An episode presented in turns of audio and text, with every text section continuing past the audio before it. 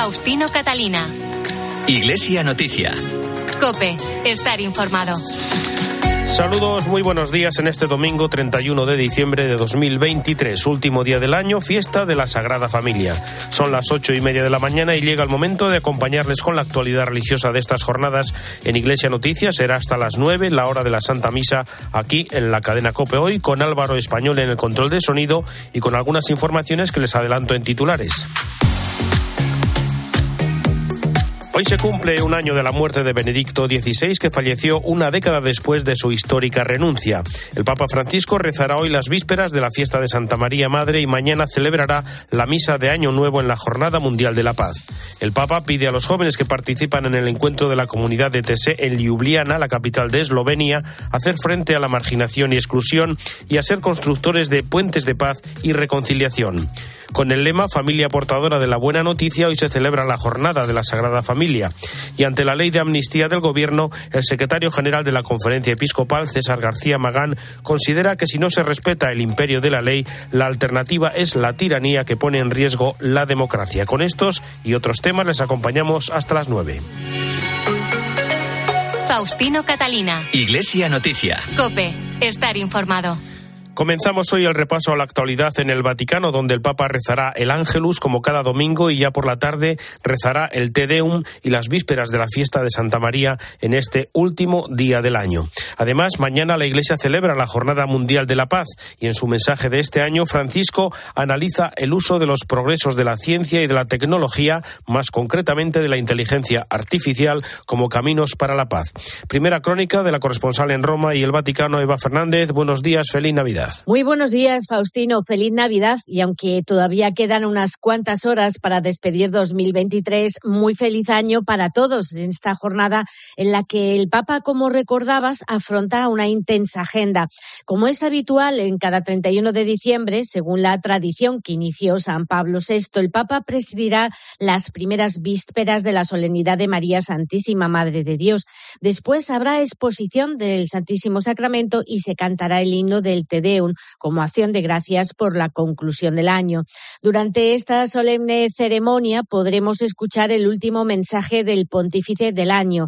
En otras ocasiones, Francisco ha aprovechado para realizar un balance, invitándonos a todos a un necesario examen de conciencia. Sus palabras, con toda seguridad, servirán de recordatorio para el mensaje de la Jornada Mundial de la Paz, en el que pide esfuerzos para que la inteligencia artificial pueda contribuir a la resolución de conflictos e injusticias y también para que sea una aportación a la fraternidad humana y a la paz. A la ceremonia de esta tarde en la Basílica de San Pedro suele asistir una considerable representación del Ayuntamiento romano.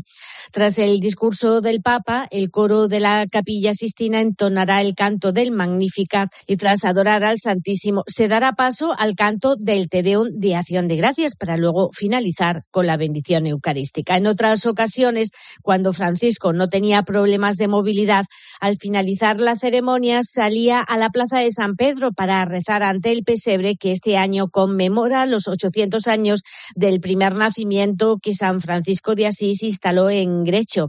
Este año sabemos que ya lo conoce porque poco antes de su inauguración se acercó de incógnito en el coche y desde allí lo bendijo.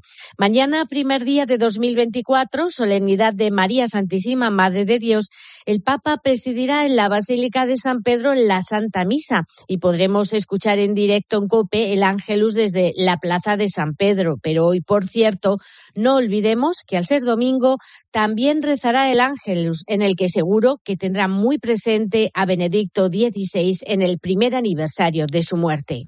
Así es, seguimos en el Vaticano porque hoy efectivamente se cumple un año del fallecimiento de Benedicto XVI a los 95 años. Recordamos, fue elegido Papa el 19 de abril de 2005. Habemos papam eminentissimum ag reverendissimum dominum Josephum Sancte Romane Ecclesiae Cardinalem Ratzinger qui sibi nomen imposuit Benedicti decimi sexti. En sus primeras palabras como sucesor de Juan Pablo II, tras un largo pontificado, Joseph Ratzinger se presentaba así ante el mundo. Cari fratelli e sorelle, dopo il grande Papa Giovanni Paolo II, i signori cardinali hanno eletto me un semplice umile lavoratore nella vigna del Signore. Ocho años después, el 11 de febrero de 2013, Benedicto XVI se convirtió en el primer papa en renunciar en 598 años de historia del Vaticano. Su funeral se celebró el 5 de enero. Eva Fernández. Esta misma mañana y en este mismo momento, el arzobispo Georg Ganswein, que fue secretario personal de Benedicto XVI durante casi dos décadas, preside en el altar de la cátedra de la Basílica de San Pedro una misa con motivo del primer aniversario. Es la primera vez que regresa a Roma tras dejar el Vaticano el pasado mes de julio con rumbo a la ciudad alemana de Friburgo.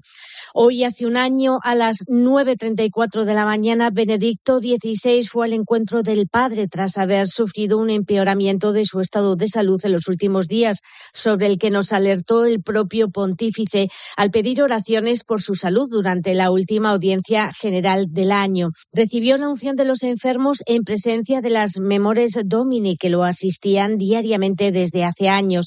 Antes de su muerte, el Papa emérito pidió que los funerales estuvieran marcados por la sencillez. Por cierto, que la Fundación Vaticana Joseph Ratzinger Benedicto XVI publicará el próximo año una extensa colección de sermones que el Papa emérito pronunció en el monasterio Mater Ecclesia, donde habitó desde su renuncia. Las mujeres que lo cuidaban grababan las homilías dominicales y luego las transcribían. El albacea de Benedicto XVI, Georg Ganswein, confió las transcripciones a la editorial Vaticana para su publicación. Esta misma semana hemos tenido como anticipo la homilía dedicada al cuarto domingo de Adviento. El volumen incluirá 30 homilías privadas pronunciadas durante su pontificado, por lo tanto, antes de la renuncia que entró en vigor el 28 de febrero de 2013 y más de 100 que se refieren a los primeros años sucesivos a la renuncia. Un día como hoy, hace un año, ante el cuerpo de Benedicto XVI desfilaron cientos de miles de personas llegadas de todas partes del mundo para rendirle un último homenaje. Antes de que se celebrara el funeral, sus restos fueron introducidos en el féretro siguiendo un ritual de siglos. Su rostro se cubrió con un velo de seda blanca y dentro del féretro se introdujo una bolsa de tela con medallas que señalan la duración del pontificado. A la ceremonia asistieron 20 delegaciones oficiales, aunque la Santa Sede solo había invitado formalmente a Italia y Alemania. Junto al Papa celebraron 130 cardenales, 400 obispos y y 3.700 sacerdotes.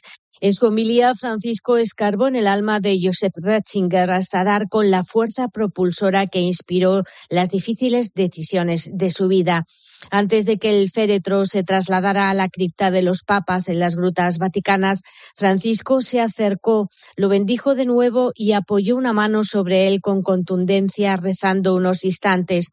Fue la última despedida entre los dos papas y un símbolo de un tiempo histórico único en la historia de la Iglesia.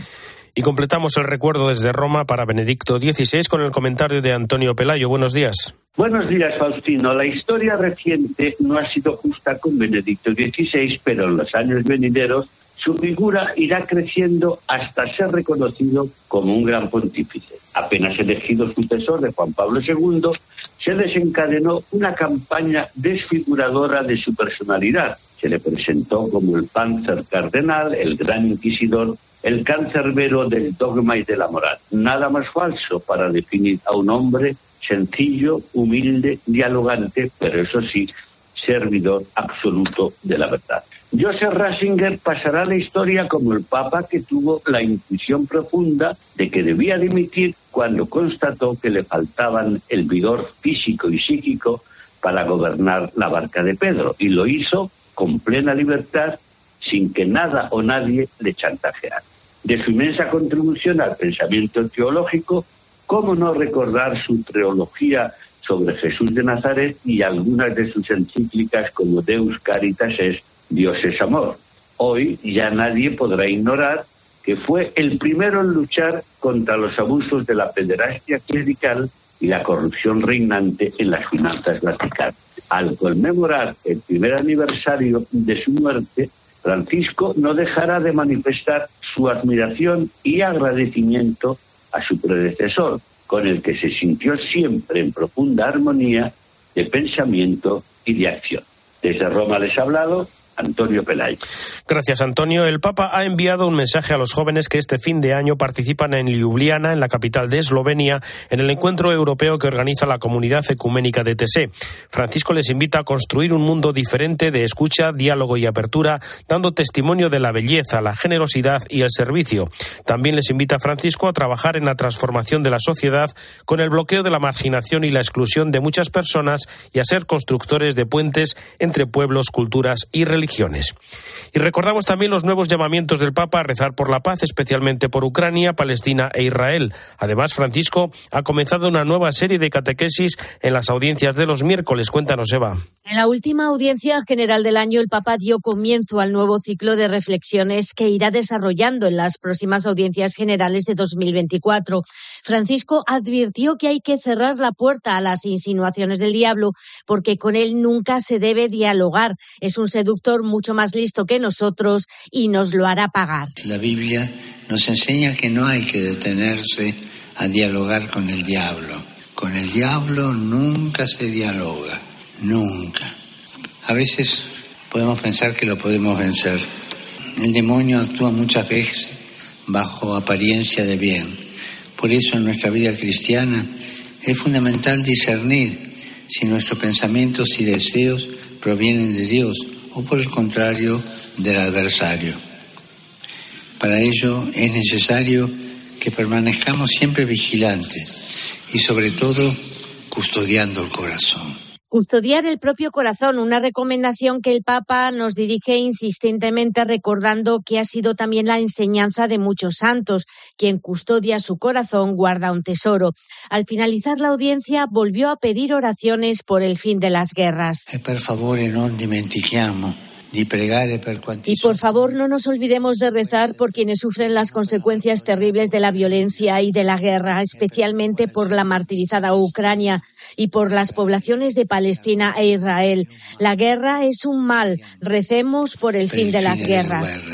El pasado martes, durante el rezo del Ángelus por la festividad de San Esteban, el Papa también invitó a luchar por la paz ante el desierto de la muerte en Siria, Gaza y Ucrania, porque lo que realmente quieren los pueblos es que se rece por la paz. Una idea que reiteró en el mensaje de Navidad antes de la bendición Urbi et Orbi.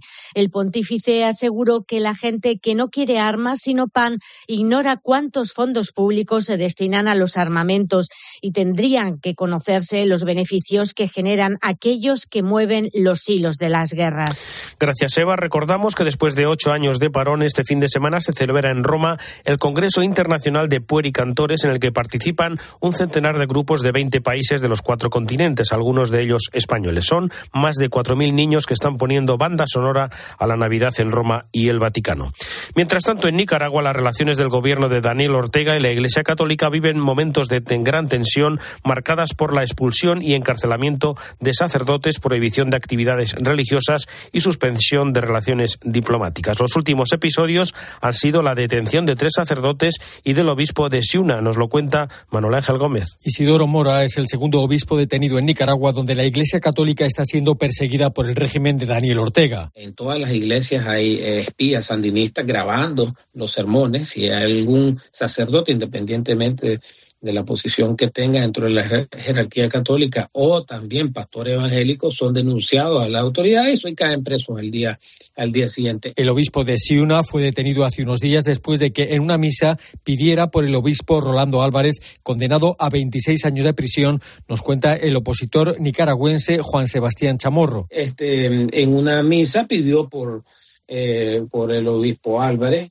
y fue apresado por la por las fuerzas de, seguridad y eh, me imagino que lo que van a hacer es este condenarlos por eh, difamación, uso de información de, en contra de la, de la seguridad nacional eh, y ese tipo de, de, cosas, ¿no? El régimen de Ortega intenta silenciar a la Iglesia por ser la única voz crítica que quedaba. Esto, pues, este, es una una clara muestra de que la represión en contra de la Iglesia Católica no va a disminuir. También hay eh, el apresamiento de 11 misioneros evangélicos.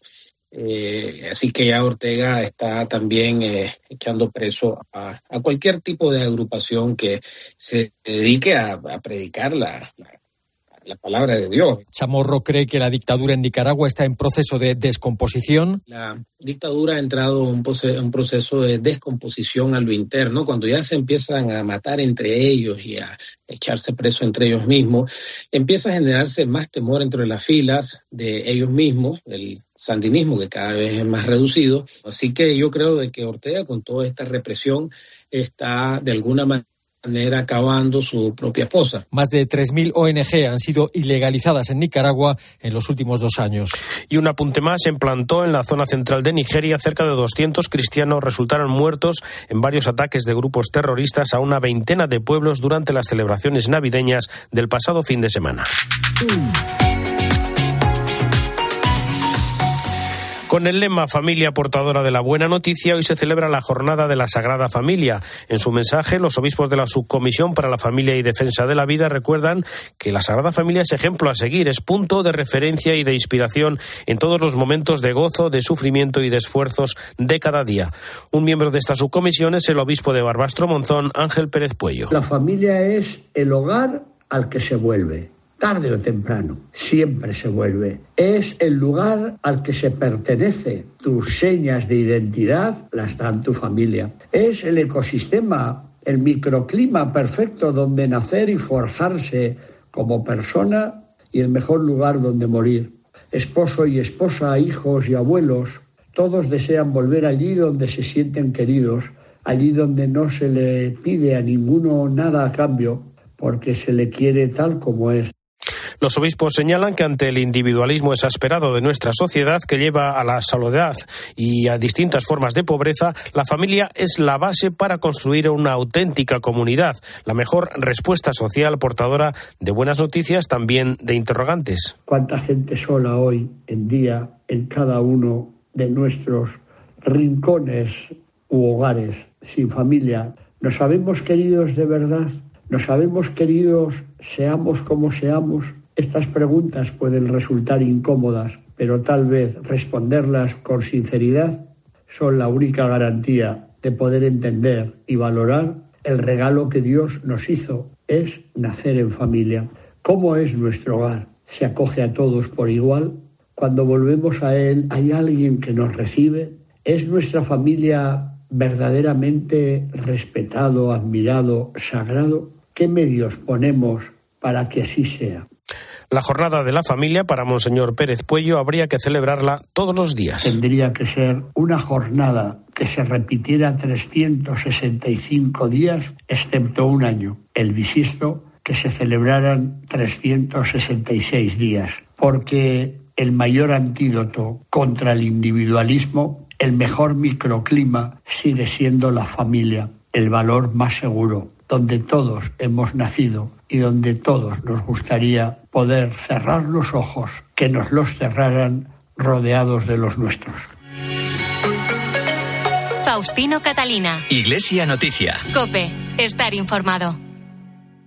La Iglesia Nigeria necesita medidas de protección frente a atentados, secuestros y asaltos de terroristas yihadistas. Con tu ayuda podrán contar con cámaras de vigilancia y muros protectores en el exterior de sus iglesias. Los sacerdotes también necesitan en su misión pastoral coches para desplazarse a diario con más seguridad. Esta Navidad regala esperanza a los cristianos de Nigeria con COPE y ayuda a la Iglesia necesitada. Llama ahora al 91 725 9212 o dona en ayuda a la iglesia necesitada.es. La Iglesia Mártir de Nigeria cuenta contigo. UMAS, mutua especialista en seguros para el sector educativo. Ofrecemos una solución integral para los colegios y guarderías. Daños patrimoniales, responsabilidad civil, accidentes de alumnos. Más de 1.400 centros ya confían en nosotros. Visítanos en umas.es. UMAS, más de 40 años de vocación de servicio. Faustino Catalina. Iglesia Noticia. Cope. Estar informado. El secretario general de la Conferencia Episcopal, César García Magán, ha señalado sobre la ley de amnistía del Gobierno que si no se respeta el imperio de la ley, la alternativa es la tiranía, sea de derechas o de izquierdas, que pone en riesgo la democracia. Creo que es importante el, el respetar, el que se respete escrupulosamente la autonomía eh, del Poder Judicial y la libertad de los jueces porque es uno de los principios fundamentales de la democracia. Y cuando hay poderes que invaden a otro, las competencias de otro poder, el edificio democrático se tambalea y hay el riesgo de caer en una autocracia, porque si no respetamos el imperio de la ley, la alternativa al Estado de Derecho, al imperio de la ley, es la tiranía. En declaraciones a la agencia Europa Press, Monseñor García Magán también ha comentado el cambio de posición del PSOE en la alcaldía de Pamplona que ha dado el gobierno a Bildu. Ha pedido siempre el respeto a las víctimas del terrorismo. Las instituciones tienen que buscar el bien común, la integración.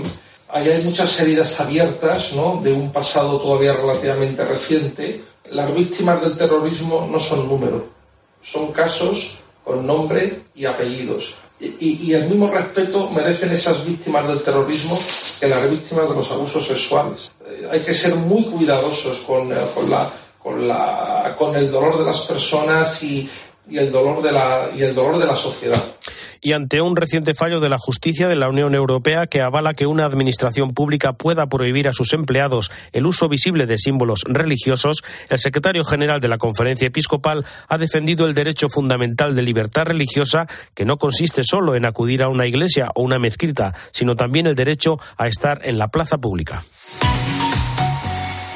Con el lema Tú tienes mucho que ver, la campaña de Navidad de Cáritas Española invita a ser oportunidad y esperanza para las personas que sufren la guerra y la exclusión social, al tiempo que anima a la sociedad a ver la Navidad que no vemos. Manuel Bretón es el presidente de Cáritas Española. Hemos logrado que uno de cada cinco personas que participaron en alguno de nuestros itinerarios de empleo hayan podido volver al, al mercado de trabajo. Esta transformación social de la que somos testigos a diario, además, es la que nos lleva a invitar a toda la sociedad a ver la Navidad que no vemos. Una realidad que necesita de nuestra mirada y de nuestro compromiso.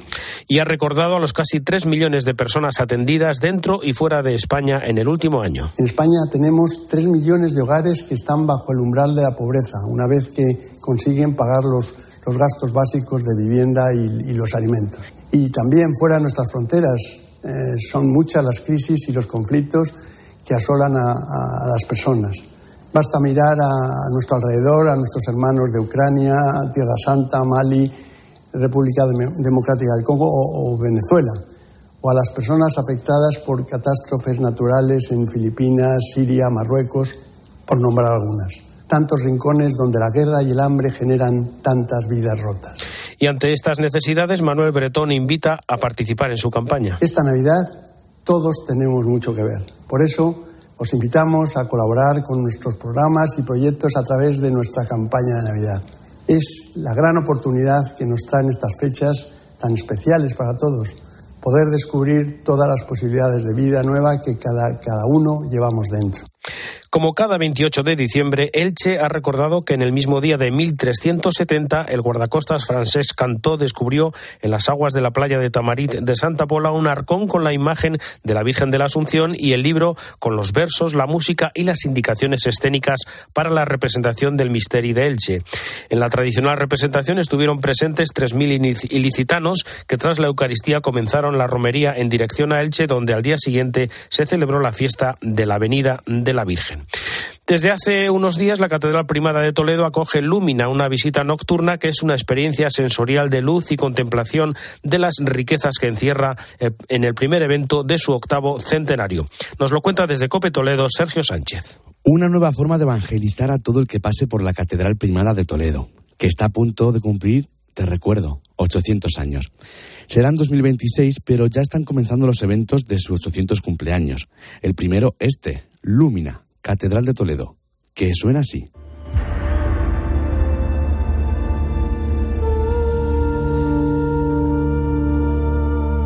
Y es que en el silencio de la noche, la Catedral Primada de Toledo se despierta para hacerte sentir en un lugar único, inigualable.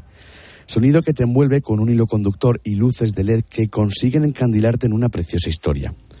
23 proyectores de última generación, miles de luces LED y más de dos kilómetros de cableado hacen que Lumina sea única en todo el mundo. Puedes vivir esta experiencia entrando en luminacatedraldetoledo.com y sacar los dos tipos de entradas que hay. Por un lado, entradas a la Catedral de Día más Lumina por 33 euros y por el otro, la de Lumina por la noche por 25 euros. Hay un aforo de 150 personas y hay muchos días donde está todo vendido. Es un acto que comienza a las 8 de la tarde y tiene más de 50 minutos de duración. Y es que no todos los días se cumplen 800 años. Lúmina Catedral de Toledo. Una experiencia única. El jueves, en el Día de los Santos Inocentes, se celebró en Burgos la tradicional fiesta del obispillo en la que no faltó tampoco nuestro compañero de COPE, Raúl González. Es una de las tradiciones más entrañables de la Navidad burgalesa. Los niños de la Escolanía de los Policantores eligen cada año a su obispillo para que les represente ante el homólogo de la ciudad, el arzobispo de Burgos, don Mario Iceta. El elegido este año ha sido Diego Pavel, un joven de 12 años que estudia en el Instituto Comuneros de Castilla. Le gusta la música, el fútbol, dibujar y leer y ha pronunciado este emotivo discurso ante el arzobispo don Mario Iceta. Quiero solicitarle que en sus oraciones ante el portal de Belén le pida al niño Jesús lo mismo que le pide yo cuando rezo todas las noches. Y es que todos los niños podamos seguir disfrutando del amor, protección y educación de nuestros mayores. Y con el esfuerzo de todos, creyentes o no creyentes, conseguir que no haya niño en el mundo que sufra las injusticias a las que, por desgracia, muchos se ven sometidos. Para el arzobispo de Burgos, don Mario Zeta, es un honor seguir contando con esta escolanía que habitualmente acompaña las misas en la catedral. Pienso que en vuestra tarea como puericantores la música educa de modo particular, de modo esencial. La música educa el alma, la música educa la vida, la música educa para la paz. Tan necesitada el mundo está de paz. A lomos de un caballo blanco ha recorrido el burgalés Paseo del Espolón hasta dirigirse a la casa consistorial, donde le esperaba la alcaldesa de Burgos, Cristina Ayala. La figura del obispillo tiene sus orígenes en la Edad Media, cuando un niño en la fiesta de los inocentes hacía creer al pueblo llano que había nuevo obispo en la ciudad. Con el paso de los años, la figura desapareció hasta que fue recuperada hace unas décadas por los puericantores de la catedral. Y el próximo sábado en la fiesta de la Epifanía se celebra el Día del Catequista Nativo y del Instituto Español de Misiones Extranjeras, el IEM, una jornada con colecta pontificia que con el lema Catequistas, rostro alegre del Evangelio, quiere ayudar a los catequistas que atienden pastoralmente amplias zonas y comunidades dispersas. El director general del IEM es Jorge López. Los catequistas en estas iglesias jóvenes del mundo son hombres y mujeres que hacen posible, que hacen presente a la iglesia cercana, que son la voz de Jesús, el rostro rostro de Jesús, que hacen posible también la buena noticia del Evangelio entre sus gentes. Muchos domingos, ante la ausencia de sacerdotes, son ellos los que animan la celebración de la palabra, los que convocan a la comunidad cristiana para escuchar la palabra, para compartir, para cantar. Ellos también acompañan los procesos de los catecúmenos y organizan al resto de catequistas o de líderes. También organizan y preparan con otros acciones de caridad. Ante momentos de dolor son ellos también los que invitan a acompañar a los enfermos o organizar los funerales y muchas veces estos catequistas en momentos y situaciones de conflicto o de ausencia de paz son ellos también vehículos de comunión y, de, y de perdón.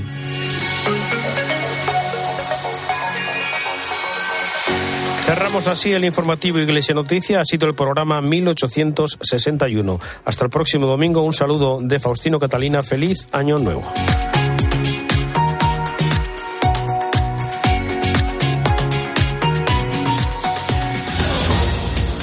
Buenos días, domingo 31 de diciembre, último día de este 2023 y lo hacemos con noticias deportivas. Rafa Nadal va a jugar esta mañana su primer partido en casi un año en el torneo de dobles del ATP de Brisbane, Australia, junto a Mar López. Pero también acabamos de conocer eh, su rival en el que será su primer partido individual tras su retorno. Y será nada más y nada menos que ante el austriaco Dominic Thiem este próximo martes 2 de enero. Además, estamos contando las horas para comer las uvas con esas campanadas, puntos neurálgicos como la Puerta del Sol en Madrid o Montjuic en Barcelona están preparados para recibir el nuevo año. En COPE podrás escuchar el especial de Nochevieja a partir de las 11 de la noche con Mónica Álvarez. Y ayer, a última hora, la Unión Europea acordó la entrada gradual de Rumanía y de Bulgaria en el espacio de libre circulación de Schengen. Austria, el último país de los 27 miembros que se oponía a la medida, levantó su veto a última hora del sábado. Te quedas ahora con la Santa Misa en COPE.